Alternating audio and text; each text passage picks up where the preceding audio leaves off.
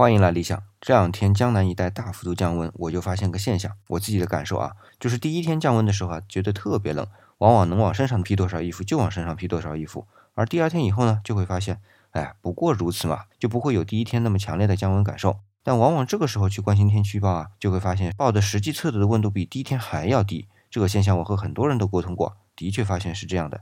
一开始就觉得很奇怪，但仔细想想也就想通了。因为人的感受是比较得来的，也就是它是一个相对的感受，而不是一个绝对的感受。这种感受还有其他的体现啊，比如说孩子的进步，当他意识到自己最大的缺点，然后改正之后，大人就会觉得，哎，孩子的进步很大。然而，其实孩子之后的每一天都有不同的进步，大人反倒觉得不过如此。这就使得我们认识世界存在误区，以自身的感受作为依据去得出结论，有时候就不客观。所以，相信自己的感受固然没错，但必要的时候。还是要借助工具哦。对了，理想还要再加一句啊，天凉了，大家注意添加衣物。